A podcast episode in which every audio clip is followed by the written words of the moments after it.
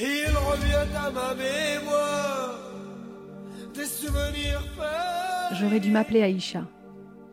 Une adaptation radiophonique de la conférence gesticulée de Nadège Deveau. Épisode numéro 2. Un mois avant ma naissance, la mère de mon père décède.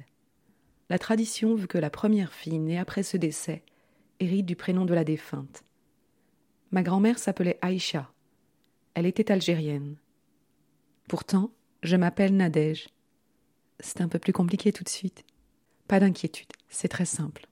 Je suis donc née en France d'un père arabophone, né français indigène musulman, dans le département français d'Algérie, devenu algérien à l'indépendance, et qui beaucoup plus tard demanda la nationalité française, et d'une mère francophone, née à Lyon, d'un père algérien inconnu de Kabylie, et d'une bretonne. Ma grand-mère maternelle Muguette, fille-mère, nommera ma mère Arlette. Puis elle rencontrera un autre Algérien, Abdelkader, qui acceptera de reconnaître ma mère à ses deux ans. De leur union naîtront cinq enfants Bouzid, Rachida, Malika, Louisa et Samia. Ma mère Arlette est donc l'aînée de cette fratrie. Ma mère épousera plus tard un autre Bouzid, mon père cette fois-ci, algérien également, pour, je cite, ne pas avoir à vivre le racisme dans son couple qu'elle avait subi plus jeune. Trois quarts algérienne donc, un quart française. Deuxième génération par mon père, troisième par ma mère. Algérienne de sang, française de sol. Pas tout à fait française, pas vraiment algérienne. Pour les descendants d'Algériens, il y a comme une zone blanche. À travers mon prénom, mes parents ont joué le jeu de l'intégration tout en me rappelant sans cesse mon algérianité, soulignant ainsi ma différence. J'ai toujours vécu le cul entre deux chaises, mais à l'âge adulte, j'ai peu à peu délaissé la chaise algérienne pour la chaise française, jusqu'à en oublier ma double culture.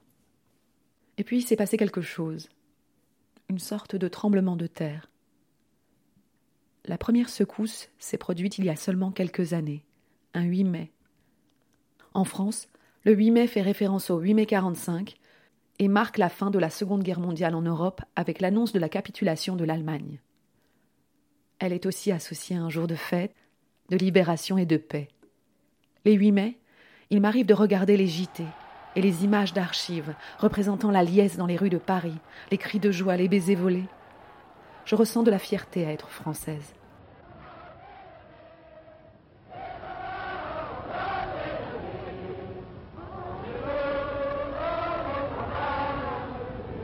Jusqu'au jour où je lis un article commémorant les manifestations de Sétif ce même 8 mai 1945.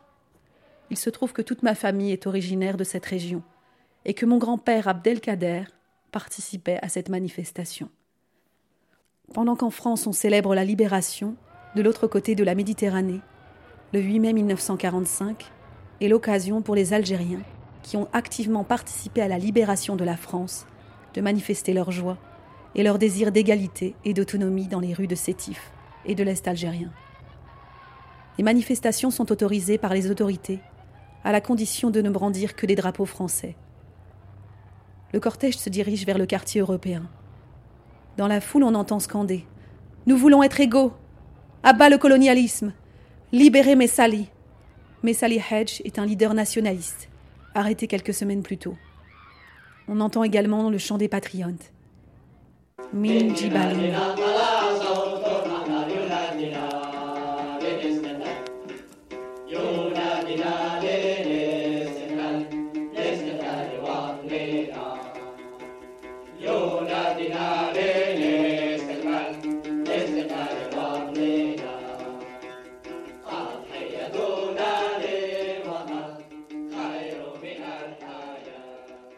Et pourtant, en tête de la manifestation, un drapeau indépendantiste, vert, rouge, blanc et brandi par Aïssa Chiraga, chef de file des scouts musulmans.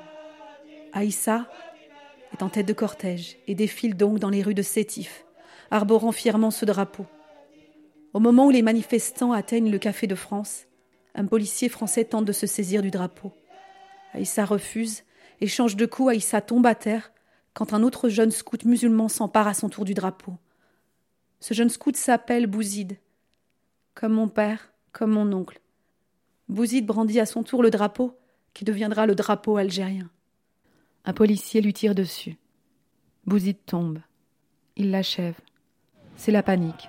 Les Européens présents se mêlent à la confusion et le rassemblement tourne à la révolte.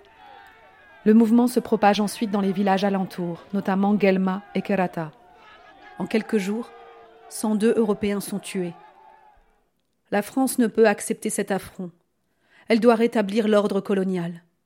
L'Algérie est française et doit le rester. Des milices se forment, l'armée intervient, et la répression sera terrible.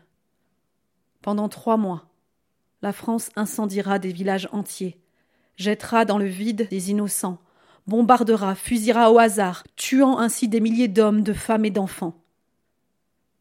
Côté algérien, quand la France parle de mille morts, l'Algérie, quant à elle, parle de quarante-cinq mille morts. Aujourd'hui, les historiens s'accordent pour parler de vingt mille personnes assassinées par la France, à cause d'un drapeau.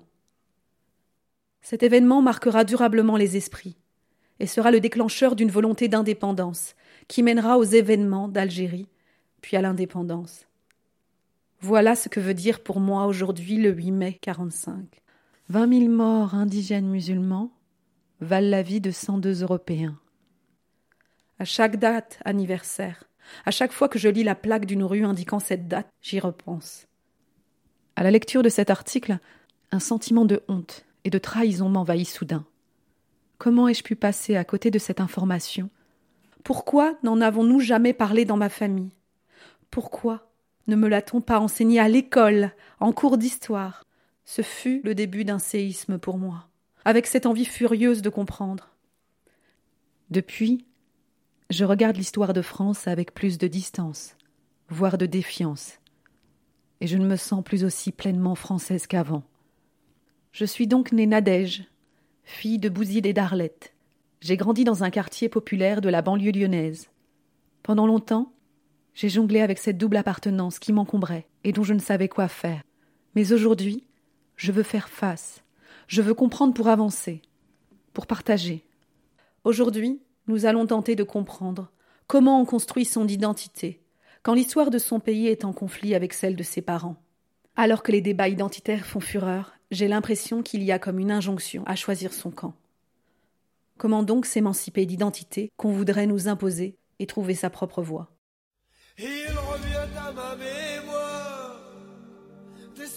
J'aurais dû m'appeler Aïcha, une adaptation radiophonique de la conférence gesticulée de Nadège de Vaux.